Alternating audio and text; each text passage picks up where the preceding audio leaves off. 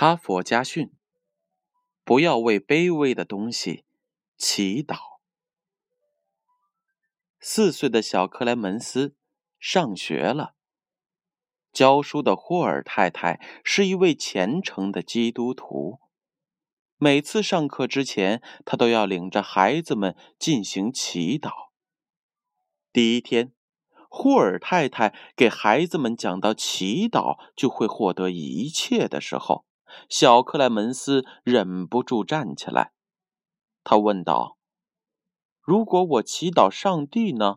他会给我想要的东西吗？”“是的，孩子。”只要你愿意虔诚的祈祷，你就会得到你想要的东西。小克莱门斯特别想得到一块很大很大的面包，因为他从来没有吃过那样诱惑人的面包。而他的同桌一个金发的小姑娘，每天都会带着一块这么诱人的面包来学校。他常常问小克莱门斯要不要尝一口，小克莱门斯每次都坚定的摇头，但他的心是痛苦的。放学的时候，小克莱门斯对小姑娘说：“明天我也会有一块大面包。”回到家后，小克莱门斯关起门。无比虔诚的进行着祈祷。他相信上帝已经看见了自己的虔诚之心。然而，第二天起床后，当他把手伸进书包的时候，除了一本破旧的课本，什么也没有发现。他决定每天晚上坚持祈祷。一定要等到面包的降临。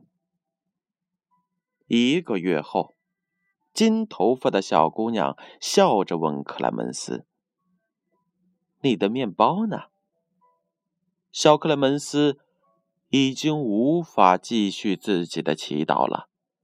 他告诉小姑娘：“上帝也许根本就没有看见自己在进行那么多的虔诚祈祷。”因为每天肯定有无数的孩子都进行着这样的祈祷，而上帝只有一个，他怎么会忙得过来呢？